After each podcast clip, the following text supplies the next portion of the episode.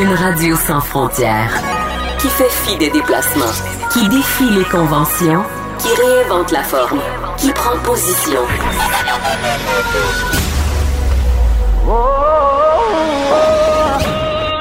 Des idées fortes pour vous faire une bonne idée. Cube Radio, la nouvelle façon d'écouter la radio.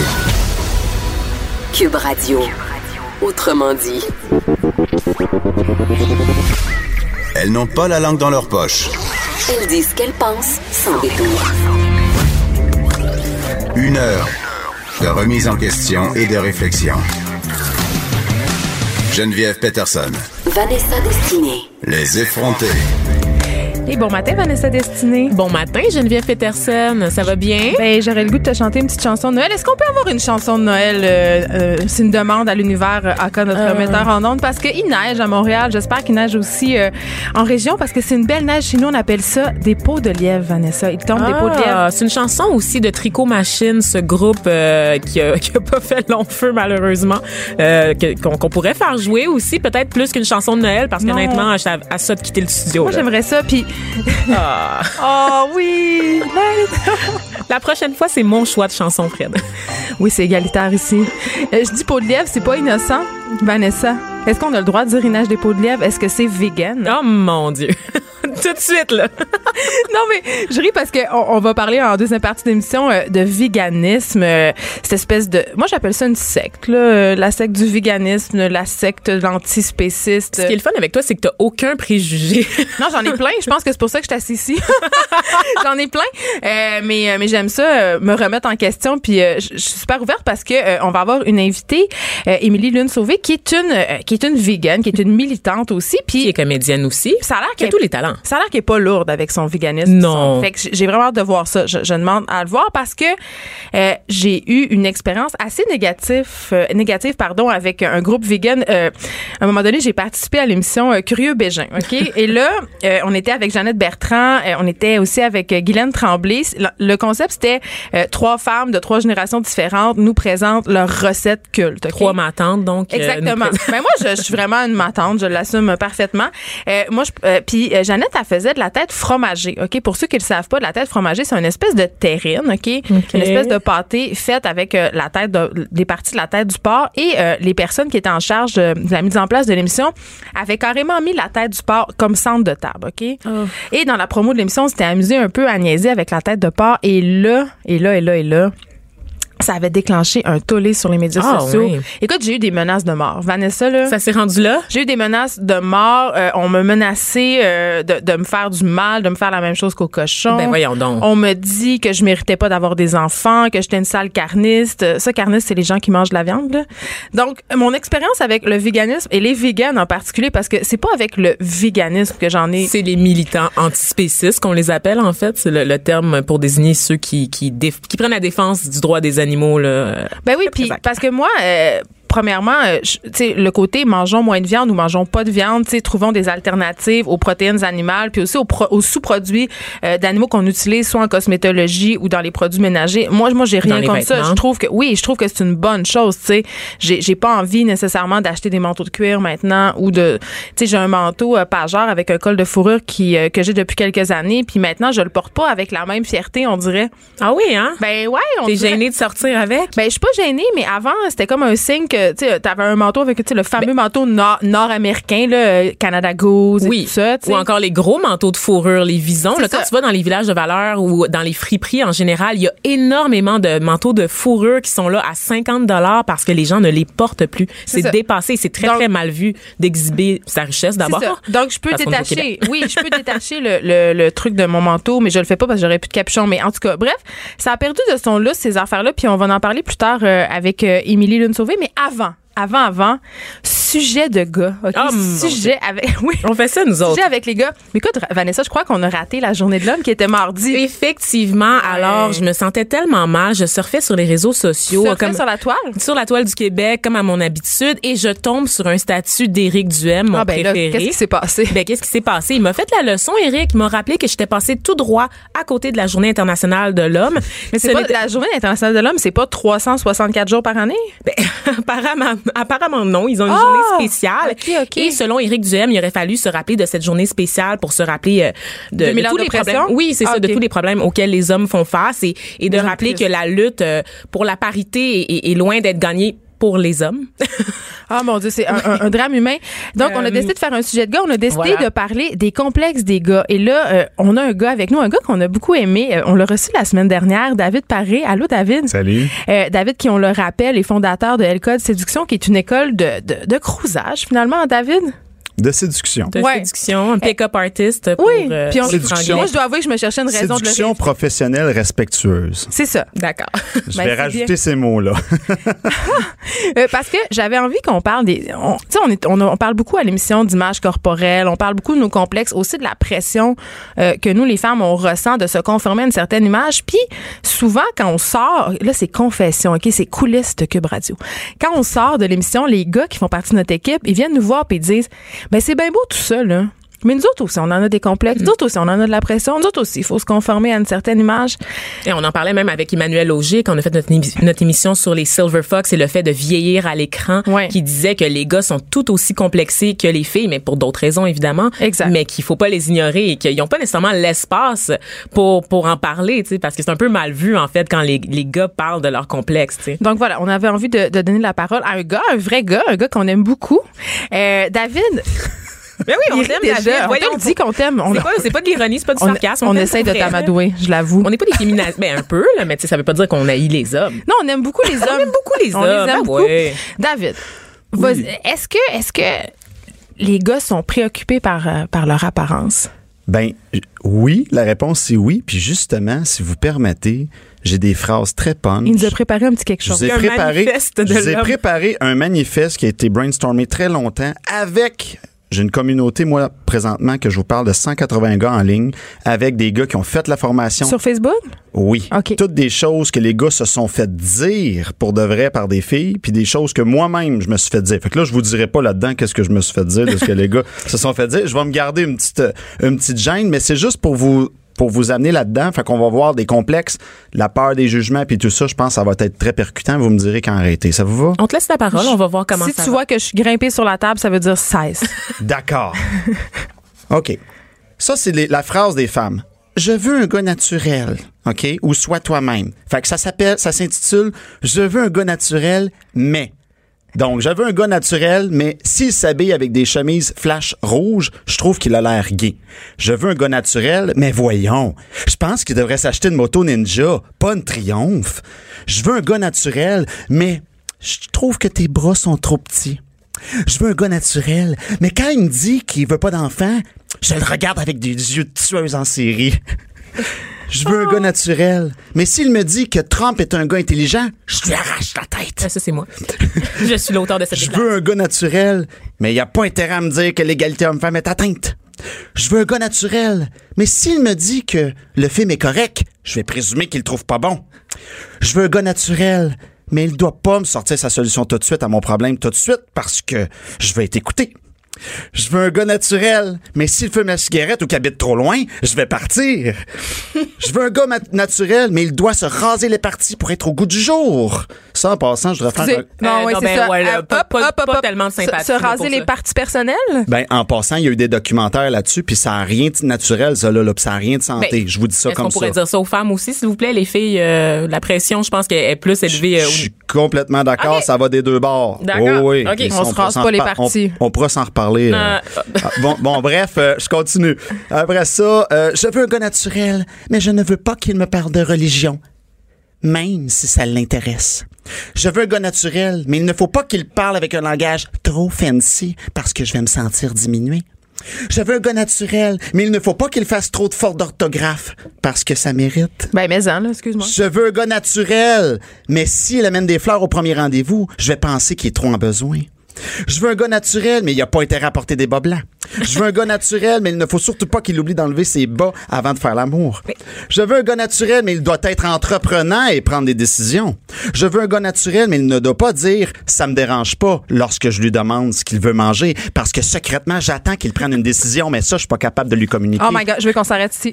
Ça, C'est là, bon, on arrête. ça, là, non, mais on va continuer, mais ça, this is gold. Je veux dire, ça, c'est tellement vrai, là. C'est quand même vrai. C'est quand même vrai. Ah, mon Dieu, qu'on est fatigante. On hein. est lourde, pareil. On est vraiment high maintenance. On est vraiment. J'aurais pu co- cocher quelque chose, euh, quelques affaires sur cette liste quand J'aurais pu en cocher vraiment beaucoup.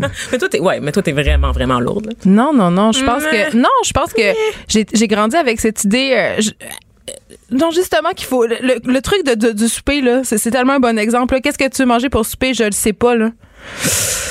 Mais en fait, ici, la psychologie est différente. Quand l'homme, il, quand l'homme, il répond, euh, ah, moi, ça me dérange pas. Lui, dans sa tête, il se dit, ben, je vais y rendre service. Tu sais, je suis pas compliqué. Mais la femme, dans Elle sa tête, faire dire. dans sa tête, c'est comme, aide-moi à prendre une Je décision. veux un fallait. Aide-moi à prendre une décision parce que je t'ai de prendre toutes les décisions. Mais ça, c'est vrai. On veut des hommes. OK, là, les gars qui nous écoutaient, là.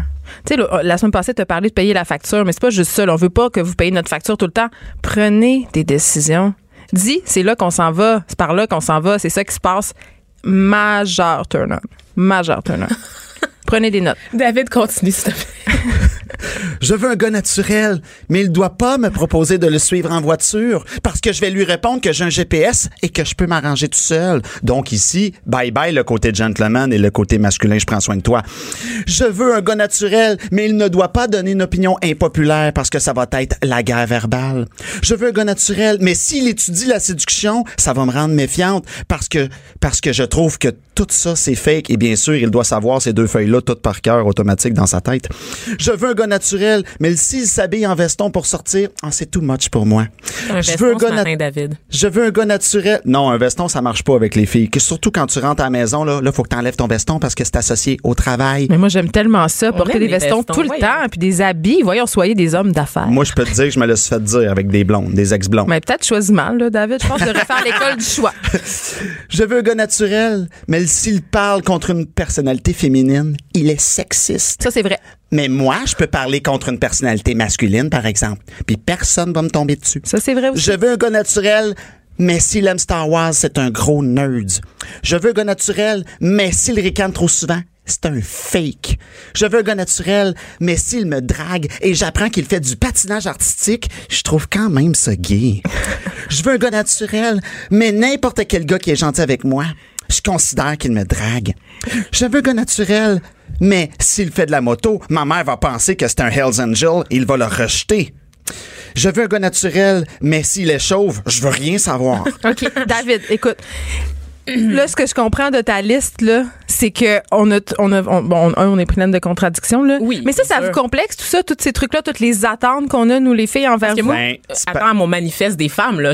je vais te répondre, là, Ben, c'est parce que la- l'affaire, ben oui, oui. L'affaire, c'est qu'il y a certaines choses là-dedans qui ont été dites que le gars, il s'attendait pas du tout, puis ça l'a frappé comme un dix roues, là. Donc, ça, c'est vraiment un effort collectif de ta communauté, là. Tu- Ouais, tu ça, c'est un effort, c'est une- c'est une- jures. c'est une- c'est un brainstorm de gang, là, ça, là. C'est toutes des choses qu'on s'est réellement fait dire par des femmes. Fait que les gars, finalement, euh, rapidement, en 30 secondes, ils, ils savent plus où se garrocher. Ouais, on pourrait dire ça. Il y a beaucoup de confusion. Mm-hmm. Mais dans les complexes, t'as le je sais pas quoi dire, puis le complexe aussi d'infériorité, complexe de supériorité, le- au niveau de l'érection aussi.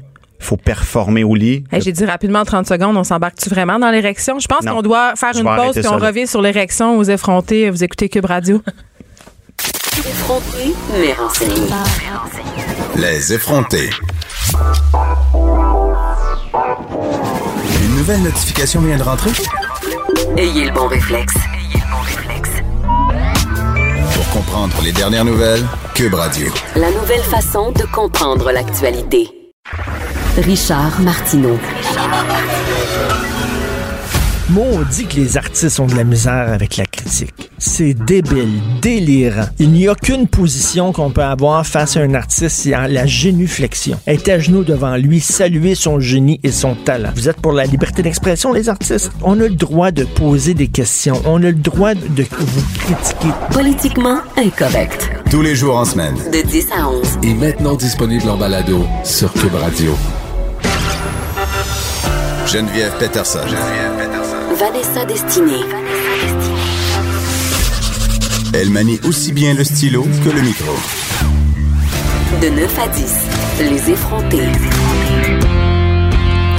Euh, de retour avec David Paré, fondateur de LK de Séduction. On parle ce matin des complexes des gars, euh, la façon euh, dont ils ont de se sentir un peu inadéquats, tout comme nous, là. les complexes aussi corporels. David, les gens qui viennent te voir, les gars qui viennent te voir, c'est quoi leur complexe exactement? Ben, au niveau du complexe corporel, celui qui revient le plus, c'est je suis trop petit. La grandeur, tu parles pas la, la, la masse, là. C'est ça, c'est surtout la grandeur. La masse, étrangement, ils vont moins m'en parler, euh, mais en, en, le plus petit, le plus petit, il arrive beaucoup souvent. Sinon, le deuxième au niveau de la masse, c'est ouais, mais ça marchera pas. Moi, j'ai une bédaine. Tu sais, il y en a là qui ont une bédaine euh, que je considère pas. Euh, un que, dad bod? C'est une question du dad bod ici. Une petite bédaine là, dans leur tête là c'est la fin du monde, là. Puis pourtant, ils sont loin d'être en, en embonpoint. Là. Parlant de gars qui a une bedaine, il y a un chroniqueur, euh, Michael Bergeron. Là, je dis pas qu'il y a une bedaine, je dis qu'il parle souvent euh, de grossophobie et des gars qui ont une bedaine. Journaliste au Journal Voir à Québec, il est en ligne pour nous parler un peu, justement, de ces complexes-là, des complexes masculins, du fameux euh, complexe de la bedaine. Bonjour, Michael. Bonjour, et j'ai une bedaine, ça va? T'as une bedaine? Salut, Michael. Ben, je pense qu'on peut te qualifier de gros, Michael. Je pense que tu, tu te réappropries le mot un peu comme Gabriel Lisa Collard qu'on recevait il y a quelques semaines à ce micro. Tout à fait, oui. Je, je, je suis de, de, cette école qu'il faut euh, reprendre le mot gros et enlever les connotations négatives sont tôt. Donc oui, je, je suis gros. Euh, je, pas de problème. En fait, ça serait même absurde, je trouve, de, de nier le contraire, de dire l'inverse, en fait. Mais OK, tu dis euh, je suis gros, euh, puis tu évolues dans la même sphère que nous, là, c'est-à-dire que tu vois toutes ces publicités de mannequins en bobette Calvin Klein, tu vois les gars dans les films qui correspondent vraiment à une seule image, c'est-à-dire le gars justement. À la mâchoire carrée, les épaules, les épaules carrées, élancées, tout ça. Oui, un, un, gars grand aussi, comme le soulignait David. Là, c'est, c'est rare qu'on a des petits nains. Puis d'ailleurs, au cinéma, c'est très drôle parce que euh, plein d'acteurs connus qui sont très petits, des, des sex symboles. Tu sais, qu'on pense à... Il y avait euh, Tom Cruise qui est quand même euh, vraiment petit. Bruce Willis, il est pas très grand Sylvester non plus. Stallone Sylvester aussi. Stallone, il porte tous des, des souliers Oui, compensés. Robert Downey Jr. aussi, qui est minuscule. C'est ça. Donc, les gars doivent se, se conformer à une certaine euh, image. Euh, toi, Michael, quand, ça, quand vient le temps de, de dater, est-ce que c'est une préoccupation pour toi, ton apparence? Euh, je dirais, ben, mon apparence de manière générale, oui. Euh, après ça, je suis pas quelqu'un qui date vraiment. Je, je, je suis pas très dating de, de dans la vie. Euh, mais en fait, j'ai passé ma vie à être complexé avec mon corps. Donc, que ce soit euh, dans le milieu professionnel, que ce soit en, lorsque je tombe en amour, que ce soit dans autre contexte, euh, le complexe envers mon corps est là, est toujours là, et, et c'est une lutte que j'ai de tous les instants, en fait, donc dans toutes les situations c'est une lutte dans laquelle j'ai évolué, mais j'ai encore beaucoup de complexes encore à, travailler ou, à, surmonter, ou des fois j'ai des espèces de, de, de remontées de ces complexes-là que je dois recalmer. Euh, donc c'est pas seulement en, situation amoureuse ou de, flirt, c'est c'est dans toutes les situations en fait que ça arrive et je pense que je pense que tout le monde doit vivre avec ses complexes en fait. Là. Euh, Je pense que tout le monde les subit après. Bon, j'imagine je pense qu'il y a des complexes qui sont plus difficiles que d'autres à vivre ou à surmonter. Lesquels? Euh, ben, par exemple, il y a certains complexes, tu sais, euh, bon, euh, par exemple, euh, ne pas être assez grand, bon, je, peux comprendre le complexe, euh, ou bon, des fois on n'aime pas son nez, je sais pas, des fois il y a des parties de notre corps qu'on n'aime pas. Reste que certaines, euh, disons, il y, a des gens qui ont un corps que c'est pas simplement un complexe qu'ils doivent surmonter, c'est qu'il y a une discrimination devant leur corps. Donc là, on atteint un autre niveau où, où c'est pas simplement le fait qu'il faut qu'ils s'apprennent à s'aimer, c'est qu'en plus, ils vont être discriminés concrètement là, par la société. Donc euh, là, c'est mais ils ont beau aimer leur corps, ils vont continuer à être discriminés par la société quand même. Donc il y a différentes situations quand même, mais euh, mais je pense que ça reste un combat quand même de- que tout le monde peut vivre. Là. Michael, est-ce que ça t'est déjà arrivé euh, qu'une fille te dise Je te trouve bien fin, mais euh, ton corps est un obstacle pour moi? Euh, c'est jamais dit directement comme ça, mais euh, je oui, c'est arrivé souvent, mais c'est jamais dit directement comme ça. Mais tu sais, le classique, euh, euh, je t'aime bien, mais en ami, là, ou quelque chose comme ça, c'est, c'est, c'est presque l'histoire de ma vie. Mais euh, euh, c'est jamais dit directement. Parfois, par contre, tu te rends compte dans les discussions que effectivement, si c'était pas du corps, ben peut-être que la personne me verrait différemment. Euh, pa- pa- parfois c'est des années plus tard que quelqu'un va me dire ouais ok je dois je dois à l'époque euh, euh, bon ton corps me rebutait ou ou des fois euh, la personne fait quand même comprendre que oui, je, je suis dans une catégorie euh, anorme, si on veut, donc je, je, je sors de la norme, euh, mais c'est jamais dit directement. Tu, comprends dans les conversations le nombre de fois qu'une personne, par exemple, va dire en parlant d'une autre personne grosse, arc, c'est dégueulasse, euh, ben c'est sûr que si moi, cette personne-là m'intéressait, puis que je l'entends dire ça dans une conversation au hasard, je vais pas me dire dans ma tête, ah ben j'ai des chances. Donc, des fois, c'est, pas nécessairement dit directement. Je pense que les gens ont une certaine politesse, mais des fois, on, le comprend ou on le décode autrement que euh, ah ben oui, effectivement, peut-être que peut-être que en fait c'est, mon corps qui crée un, un- mur ou qui crée un obstacle.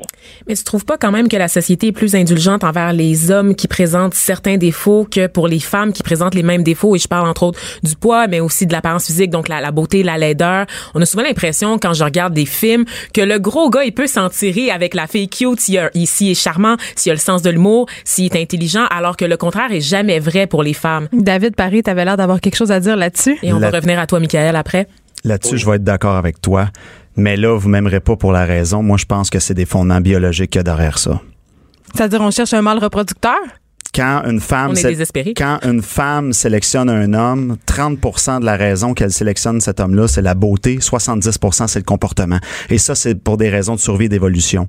Et le contraire, quand un homme sélectionne une femme, 70% de la raison, c'est la beauté le physique. Excuse-moi, ils viennent d'où ces Et chiffres-là? 30% et 30% ça va être la beauté. Non, mais Vous ne répondez pas à la question. Ils viennent d'où, ces- chiffres? Si on rentre là-dedans, ça finira plus là. Oh, au d'ailleurs. niveau de- OK, ils viennent de nulle part. OK, grosse approximation ici. au, au niveau de l'assinage scientifique. Non, mais je sais que vous avez pas cette vision-là, mais c'est correct.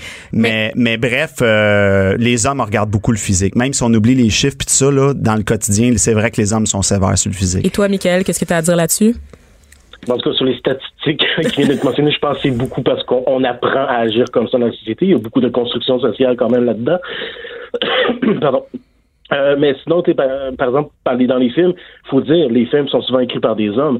Euh, donc, moi, je suis pas surpris que des hommes euh, euh, écrivent des rôles où euh, des, des gars qui sont rejets finissent à la fin par décrocher la belle fille. Je veux dire, c'est l'espèce de fantasme, le cliché de n'importe quel geek, nerd ou gars qui, qui s'est fait rejeter dans sa vie. Donc, je suis pas surpris que c'est ce qu'on voit dans les films.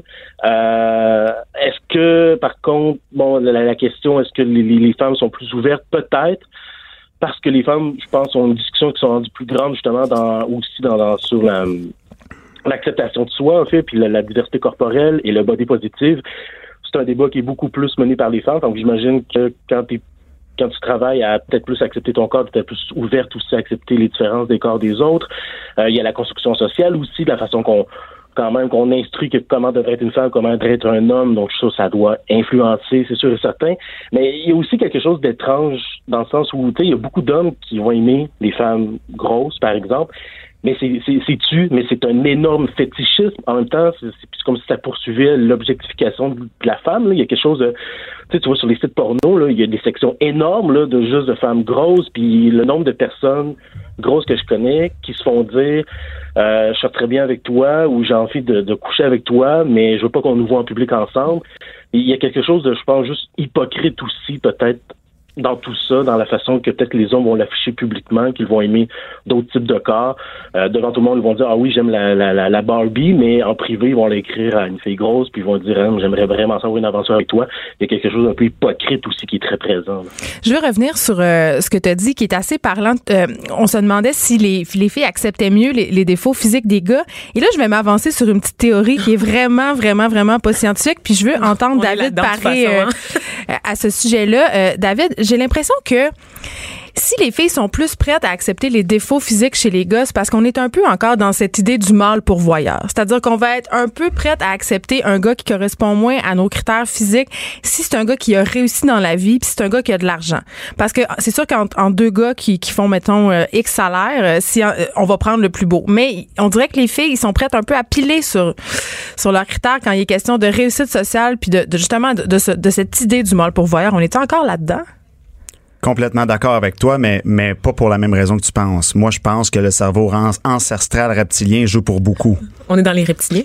Oui. Ben, je sais pas, mais il y avait cette étude assez fascinante on avait demandé, euh, tu sais, la, biologie quand même existe, on va pas le nier, mais il avait demandé à une femme qui ovulait de s'asseoir sur une chaise dans une pièce où il y avait, mettons, 34 chaises. OK, là, j'ai pas l'étude devant moi. Euh, C'était une étude américaine qui a sorti il y a quelques années. Et après, il faisait rentrer des gars dans la salle puis il leur demandait de sortir, euh, de s'asseoir sur une chaise. Et évidemment, la femme était plus dans la pièce.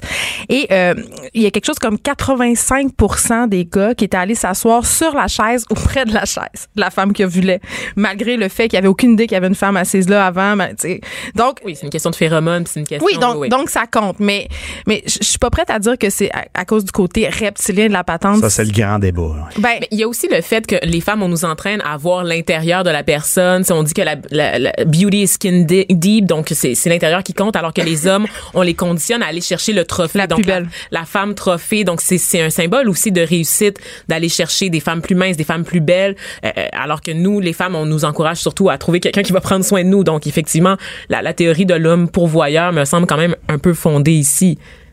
Ben, les, les, les deux réponses sont bonnes. Tant qu'à moi, oui, il y a de la construction sociale, puis oui, il y a de la biologie. Tout va dans ce sens-là, de toute façon. Fait qu'on soit d'accord ou non, tout, oui, tout va dans ce sens-là, effectivement. Mais on aurait pu continuer cette discussion-là. Milan, merci, euh, Michael Bergeron, journaliste au Journal Voir à Québec. Merci, David Merci. Paré, fondateur de Elcode Séduction. J'ai vraiment envie d'aller faire des cours, me me mettre une moustache, me déguiser en gars. J'aurais l'impression de pénétrer la psyché masculine. Ça serait extraordinaire. On s'arrête un moment, on revient avec Émilie Lune. Émilie Lune, oui, sauvée. On va parler de véganisme et de- d'antispécisme. Ouh, des gros mots. Oui, des gros mots dangereux. Les effrontés. De 9 à 10. Cube Radio. À venir sur Cube Radio. Dès 10 heures, Politiquement incorrect. Richard Martineau. Autrement dit, Cube Radio. J'appelle mon avocat. Eh bien, je demande au jury de bien réfléchir et de bien observer. Nous avons en face de nous une coupable. Une série hebdomadaire sur l'actualité juridique. Que ce soit pour des questions de divorce, de droit international ou d'affaires criminelles, l'animateur et avocat François-David Bernier répond aux questions de l'actualité, mais aussi aux questions du public. Ma passion, c'est vraiment de vous faire comprendre l'actualité judiciaire, aller d'un coin, aller dans les coulisses, rendre ça intéressant et même divertissant. Allez, écoutez, vous ne serez pas jugé. J'appelle mon avocat les dimanches de 10 à 11 sur Cube Radio et en balado sur l'application et le site cube.radio. Cube.radio. Un regard féminin sur l'actualité. Des opinions différentes. De 9 à 10. Les effrontés. On parle de véganisme, euh, d'antispécisme et de tous ces mots qui finissent en isme et qui font peur avec notre invitée Émilie Lune euh, Sauvé. Émilie Lune, pardon, j'ai de la misère avec les noms un matin. Émilie Lune Sauvé, qui est comédienne et militante antispéciste, et voilà. Puis pourquoi on a décidé de parler de ça? C'est parce que euh, en fin de semaine dernière, la ville a été le théâtre, Vanessa, d'une manifestation. Euh, Il y a des militants qui ont pris d'assaut la nouvelle succursale de Canada Goose qui est dans le centre-ville de Montréal pour dénoncer évidemment euh, le recours euh, à la fourrure par cette entreprise-là. Et on parlait en début d'émission justement des manteaux Pajard, des manteaux Canada Goose, des manteaux qui, justement qui utilisent et de la fourrure, mais aussi Le du- cuir, tu sais. ben, pas- dans le cas de ces manteaux-là, c'est pas nécessairement du cuir, c'est la plume d'oie, Ah, le fameux duvet. Puis j'avais le goût, Émilie Lune Sauvé, de te demander, euh, direct en partant, là, pour Oh. les gens qui suivent pas puis qui, qui sont peut-être un peu moins familiers avec ces concepts-là, euh, être vegan, c'est pas comme être végétarien. Là. Non, absolument pas. Être vegan, en fait, c'est un choix qu'on peut dire politique, qui est déjà militant. Donc, être végétarien, c'est pas consommer de viande. Être végétalien, ce serait pas consommer de produits animaux alimentaires, donc pas de lait et d'œufs non plus. Pas de miel ou c'est correct? Pas de miel non Mhm. plus. Mais être euh, vegan, c'est plus une posture là, euh, par rapport au droit animal. Donc, euh, on va parler des animaux qui sont exploités dans les zoos. On va s'opposer à toute marchandisation de l'animal, finalement. Mais on peut s'opposer. euh, je suis allée à l'aquarium de Québec en fin de semaine, puis je voyais l'ours polaire encagé, puis il y avait un côté de moi qui, me dis- qui se disait que c'était pas très bien d'avoir payé pour avoir vu ce, un, ours qui est finalement soustrait à son milieu puis qui est là pour notre bon plaisir là. Fait qu'on peut être quand même militant pour le droit des animaux sans être vegan. là. Absolument. Mais je pense qu'on est tous un peu plus antispécistes qu'on le pense. C'est quoi Antispéciste? antispéciste, Ben voilà. là? On Oh m'a présenté comme militante antispéciste, puis euh, j'ai toujours un peu de difficulté avec le terme militante parce que j'ai l'impression qu'il faut un bâton puis être en train de faire. Moi, j'ai l'impression que t'es fâché, là. Ben, mais pas toi en particulier, mais Oui, quand oui, t'es présenté comme ça, Ouais. militant. Mais je pense quand même que c'est le bon terme, mais moi, ça me rend toujours un petit peu euh, mal à l'aise. J'ai l'impression que je suis une personne qui s'est posé des questions par rapport à notre rapport aux animaux, euh, qui voulait le définir autrement que par la domination. Puis je pense que c'est ça être antispéciste, c'est considérer que les animaux sont pas une propriété. Euh, puis je pense qu'il y a une large majorité de la population qui est d'accord avec l'idée derrière quand ça entre pas en conflit avec nos besoins. Donc euh, qui sont pas une propriété dont on peut disposer, qu'ils ont des une, une vie propre, euh, des besoins propres et euh, des intérêts aussi, un intérêt à vivre et à pas souffrir. Mais en même temps, euh, oui, c'est dans l'air du temps. euh, on vient de le dire, là, de, de se préoccuper euh, justement euh, de qu'est-ce qu'on mange, de qu'est-ce qu'on se met sur le dos, euh, des ingrédients aussi qui à l'intérieur des produits dont on se badigeonne quotidiennement. Là. Euh, moi, comme personne, quand j'ai l'impression que je peux plus rien, je peux pas gagner. Tu sais que peu importe les choix que je vais faire, ben il va toujours avoir au bout de la chaîne justement euh, un animal qui va justement être exploité ou souffrir. Et là, je voyais euh, Émilie Lune. euh, les compagnies qui produisent euh, justement puisqu'il était question des manteaux Canada Goose, euh, les compagnies qui produisent ce type de manteaux-là, ben ils vivent pas euh, sous une cloche de verre. Là. Ils entendent euh, les, les revendications de leurs clients. Et maintenant, il y a une petite certification. Ça dit, euh, notamment au niveau du duvet, pas au niveau de la fourrure, là, mais est-ce est-ce qu'on peut acheter un manteau à duvet puis que ça soit correct? Ben, je sais pas de quelle certification exactement tu parles. C'est sur les sites des magasins. Mettons, tu vas sur le site d'Aritza ou de Simons, puis t'as un petit, euh, genre, fait Mais- dans le respect de l'animal. Tous ces genres de certifications-là sont auto-proclamés, Ok. auto-gérés, auto-contrôlés. Donc, non, effectivement, c'est c'est du greenwashing, si on veut, c'est du marketing. Puis, euh, c'est très efficace, malheureusement. Peux-tu définir juste greenwashing pour ceux qui sont pas familiers avec euh, l'expression? greenwashing, c'est-à-dire qu'on essaie de, ben, c'est surtout, c'est surtout écologique comme terme, mais c'est-à-dire qu'on peut vous mettre sur un produit tout ceci est naturel et Mhm. vous lavez votre linge sans faire de mal à l'environnement, mais il n'y a pas de certification contrôlée, donc euh, c'est pour te convaincre que tu achètes quelque chose qui est, euh, qui est écologique et qui Pour se donner bonne conscience. Exactement. Oui. J'avais euh, ma question. Je me demandais si la fourrure recyclée, parce que là, euh, il y a beaucoup de designers québécois qui fabriquent, par exemple, des mitaines ou des chapeaux ou des foulards avec la fourrure euh, prétendument recyclée. Ça, c'est-tu correct? Ou, on va pas jeter la fourrure d'animaux qui sont déjà morts, là?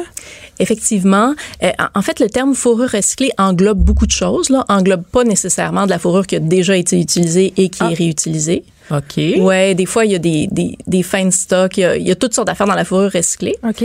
Mais effectivement, on peut se dire que c'est moins pire parce qu'on n'est pas en train de tuer l'animal pour consommer. Mais moi, j'ai l'impression qu'on est rendu ailleurs. On est rendu ailleurs plutôt que d'exhiber des parties d'animaux sur nous dans nos vêtements.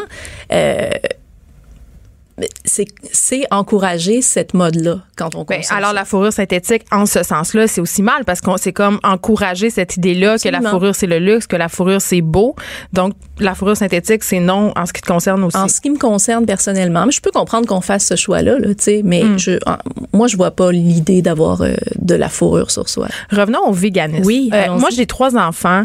Euh, je suis occupée. J'anime une émission de radio chaque jour. Je fais plein d'autres affaires. J'ai l'impression, tu sais, pour vrai, là, j'ai déjà, il y a des super recettes vegan. Ça a l'air vraiment le fun. Puis, mais j'ai l'impression que c'est compliqué. J'ai l'impression que c'est comme un mode de vie qu'il faudrait sans cesse que je sois rendue au, au Rachel Berry puis que ça me coûterait 3000 Oh pièces boy. d'épicerie.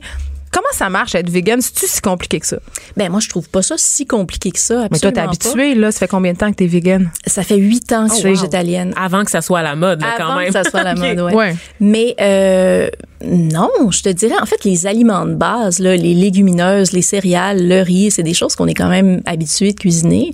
Euh, dans le véganisme, le truc, c'est sûr que c'est les épices, les sauces, à peu près tout ce qui est euh, euh, nourriture asiatique, tout ce qui est nourriture indienne, ça se fait très bien de façon végane sans Mais viande. il faut quand même du temps. Par exemple, pour mariner mon tempeh pendant 5 heures de temps. C'est pas là, plus 18 heures, là, parce que ça goûte le tapis yoga. On s'entend que le tofu, euh, le tofu, faut le faire mariner, le tempeh aussi, mais le poulet aussi, là, du poulet, euh, c'est un peu plate quand c'est.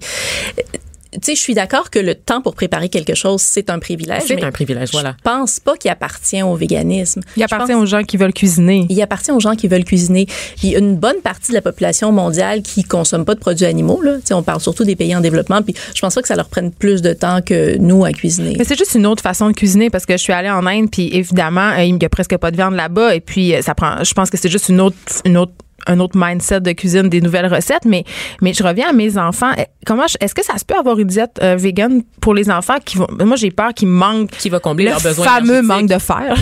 on va on va le dire. En fait, l'association euh, américaine des diététistes, c'est des, des nutritionnistes, s'est prononcée là-dessus puis a dit qu'il y avait un régime végétalien équilibré, là, il y avait aucun problème à aucun âge de la vie, c'est-à-dire de du nourrisson euh, jusqu'à la femme enceinte. Donc ça, c'est tu sais, scientifiquement, c'est il y a pas il y a pas de problème là-dessus.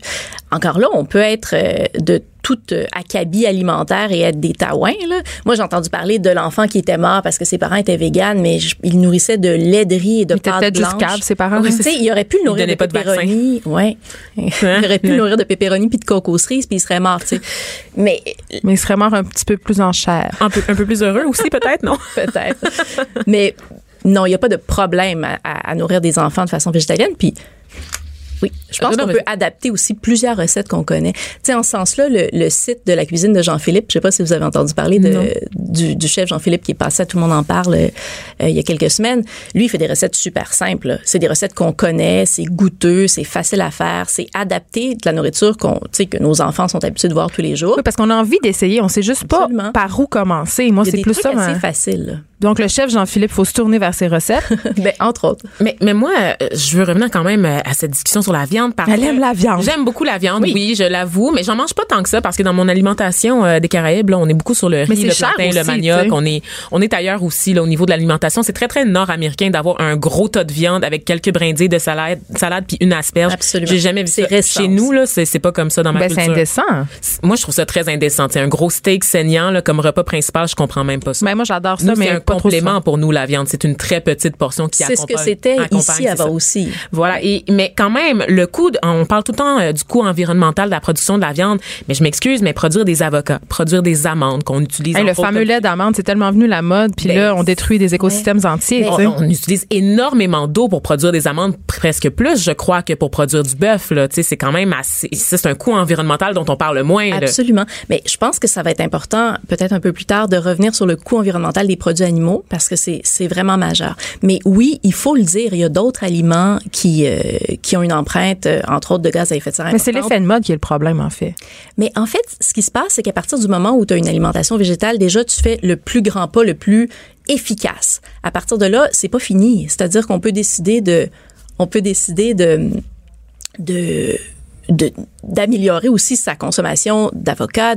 Moi, par exemple, le lait d'amande, je sais que ça ça consomme énormément d'eau en Californie, là où c'est une ressource qui manque. Donc, moi, je me tourne vers le lait de soya. Mais même le lait d'amande. Le lait de soya, c'est pas plein d'hormones, ça? Non, pas du tout. Ça, c'est un mythe? C'est absolument un mythe, oui. Fait qu'on peut manger. OK, bon, une bonne chose de Oui, régler, non, parce que moi, il y a j'étais persuadée. Qu'on m'apporte les- du soya les en studio? méta-analyses sur le, sur le soya, là, ils sont très, très concluantes. Là. Il n'y a pas de danger à consommer du soya, même en grande Mais il quantité. y a beaucoup de désinformation, hein, c'est Mais ça. Je veux revenir au lait d'amande parce que euh, moi, j'ai décidé de, de me tourner vers d'autres laits comme le lait d'avoine qu'on pourrait produire ici au Québec, qui est beaucoup moins polluant. Mais c'est sûr que le lait d'amande est vraiment, vraiment moins polluant que le lait de vache. là. De toute façon, le, le pas est déjà fait. Je pense qu'après, on peut se poser d'autres questions. On n'est pas parfait quand on est vegan, puis on peut s'améliorer au niveau de la consommation, mais je pense que ce serait important de revenir aussi sur l'aspect environnemental. Mais on va y revenir euh, après ce, ce, ce court moment de pause, Émilie Lune Sauvé. On va revenir sur le coût environnemental de la viande, notamment, et des, de l'exploitation animale. Geneviève Peterson. Vanessa Destinée. Les effrontés. Jonathan Trudeau. les dirigeants de Post Canada ont fait une demande de trêve euh, à leur à leurs syndiqués. Là où j'ai un problème, on va donner un boni de 1000 pièces à tous les employés s'ils n'ont pas fait la grève rendue au, au 31 janvier. C'est parce que on va te donner un boni, pas un boni de performance, juste un boni pour pas avoir enfant de chiennisé à business. C'est ta job là. Trudeau le midi. Tous les jours en semaine. De midi à 13. Et maintenant disponible en balado sur Cube Radio.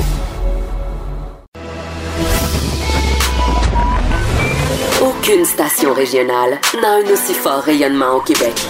Quand le FM rentre pas, On est là. Nous, on rentre partout. Même à l'étape, à Parent, à Galix, à Tête à la Baleine, à Normétal, à Grande-Bergeronne, à Laniel, à Cabano, à Roussillon, bref. Ça serait plus simple de vous dire qu'on est partout. Cube Radio. La seule radio disponible partout au Québec. Pour nous rejoindre en studio. Studio à commercial cube.radio. Appelez ou textez 187 Cube Radio. 1877 827 2346. Les effrontés. On parlait avant la pause du coût environnemental des produits qui exploitent des animaux avec notre invitée Émilie Lune Sauvé, qui est comédienne, mais aussi végane et militante, même si elle n'aime pas trop le titre, antispéciste. Euh, pour moi, euh, qui comprend pas vraiment, là, justement, qui, essaie de consommer au mieux, c'est quoi le coût environnemental de l'exploitation animalière? Écoute, il y a une énorme éducation populaire à faire là-dessus parce qu'on ne pourra pas euh, faire ce qu'il faut au niveau des changements climatiques si on se tourne pas de façon euh, majeure vers l'alimentation végétale. Puis ça, c'est pas moi la militante là, qui le dit, c'est la FAO, la branche de l'ONU qui s'occupe euh, de l'agriculture. C'est le nouveau rapport du GIEC. C'est une méta-analyse, donc le plus haut standard là, des, des études chiffrées sur un sujet qu'il dit, euh, The Price of Proteins, qui a été publié en 2012.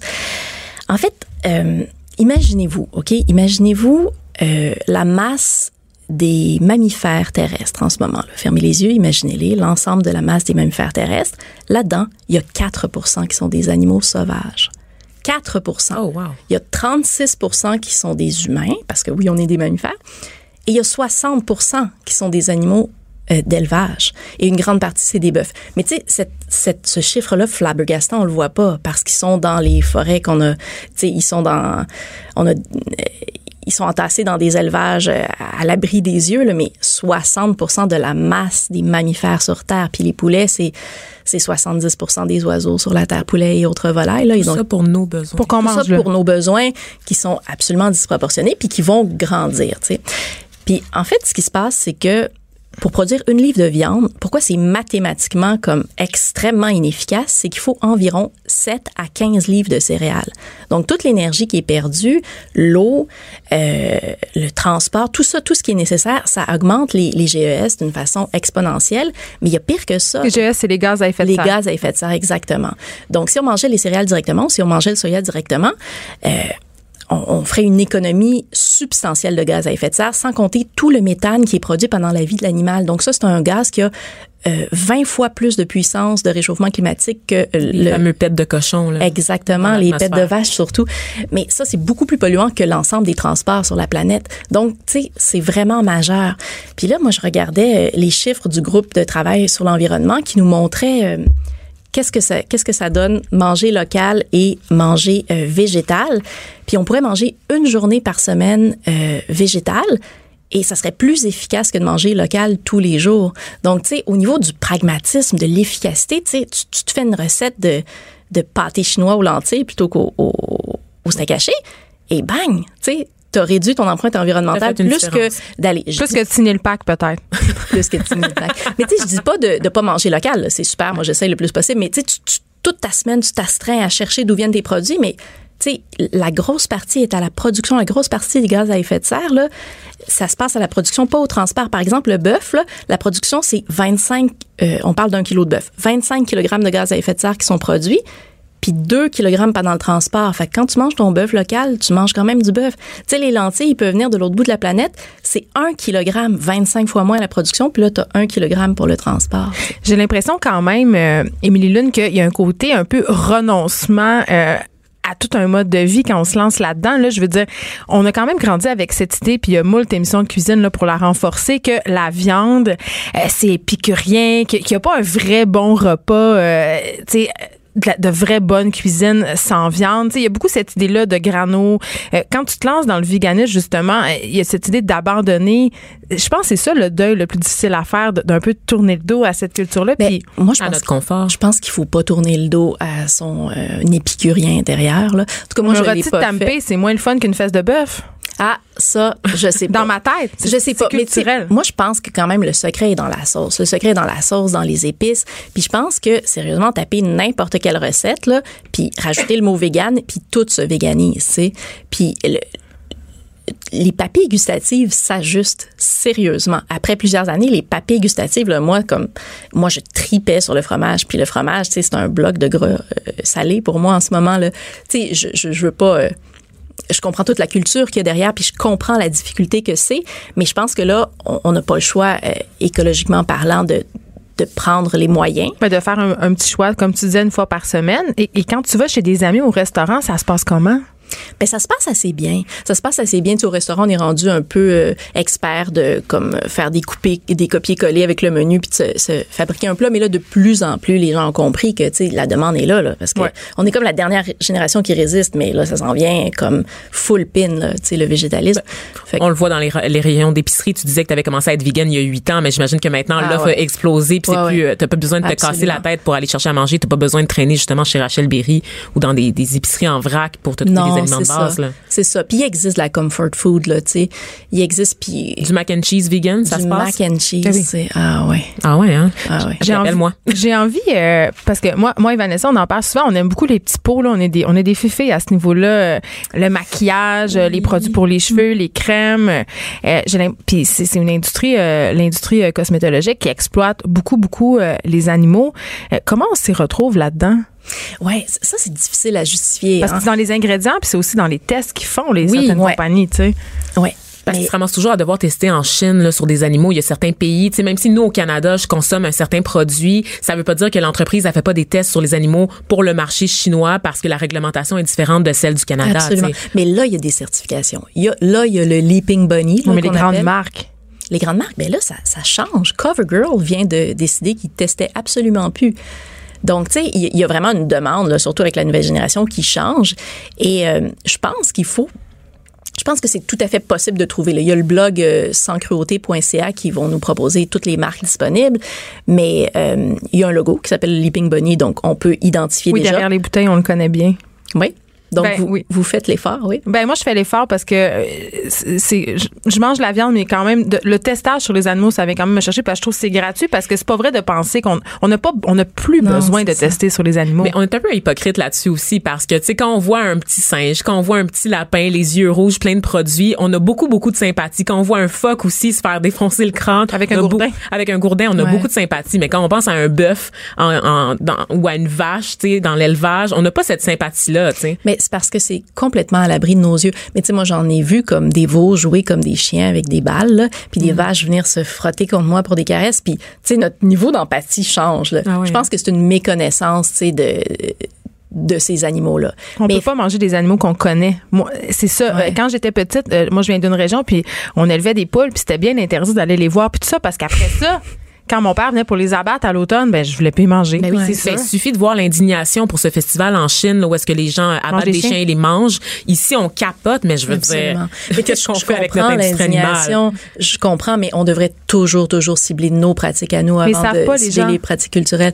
Si tu- moi je pense, je suis intimement convaincue que si les gens visitaient une fois dans leur vie une- un abattoir, Absolument. puis qu'ils voyaient les techniques d'abattage, euh, il y en aurait une maudite gang qui changerait leurs habitudes de consommation. Moi, je mange de la viande, mais je m'intéresse vraiment beaucoup à la façon justement dont elle est abattue. Puis justement, moi, je suis une fille qui chassait, qui pêchait. Tu sais, ok, oui, on tue un animal, mais les conditions sont pas vraiment les mêmes là. Je- Oui, Absolument ben pas. c'est comme pour les peuples Ouais. autochtones où est-ce qu'on va utiliser tout l'animal, puis c'est des pratiques ancestrales, puis c'est fait Absolument. très différemment, puis on peut pas nécessairement les juger de la même façon avec nos mêmes euh, nos mêmes référents. La chasse, ce serait par exemple pas, euh, on pourrait pas se substanter là, au nombre d'humains qu'on est actuellement, mais effectivement, c'est pas le même genre de conditions. Je pense que euh, on se rassure en se disant qu'il y a un étourdissement de l'animal, puis on n'a pas envie d'en entendre parler, mais il y a une forte proportion des animaux qui sont dépecés vivants, là. une forte Puis les proportion. cochons sont des êtres, des animaux vraiment quand même Absolument. intelligents là. Puis ça, c'est des anciens inspecteurs d'abattoirs qui en ont parlé publiquement. Tu c'est c'est très des gens. difficile d'avoir accès. On a notre collègue Jean, Ba- Jean Balthazar qui avait infiltré euh, pour tabloïd un abattoir, mais Ouais. l'accès demeure Ils ne excessivement. pouvaient pas aller à l'intérieur. Exactement. Ouais, il, y a une, il y a une nouvelle loi aux États-Unis, euh, je me souviens plus du numéro de la loi, mais ça interdit à toute image euh, de l'industrie animale d'être publiée sans le consentement de la compagnie derrière. Tu sais, on a très très peur de connaître la vérité là-dessus. C'est plus facile de On pas connaître. Puis, honnêtement, moi, quand je vais acheter mon pack euh, de poulet euh, élevé en batterie, euh, de, moi, j'appelle ça le pack de poulet torturé, là. Euh, tu sais, deux poulets pour six piastres, là. Je sais pas si vous le savez, là, mais c'est clair que c'est pas des poulets élevés en liberté euh, qui ont été euh, très, très bien traités, ni qui ont bien grandi aussi. Par Non. ailleurs, si on parle des questions de santé, là, c'est bourré d'hormones et tout.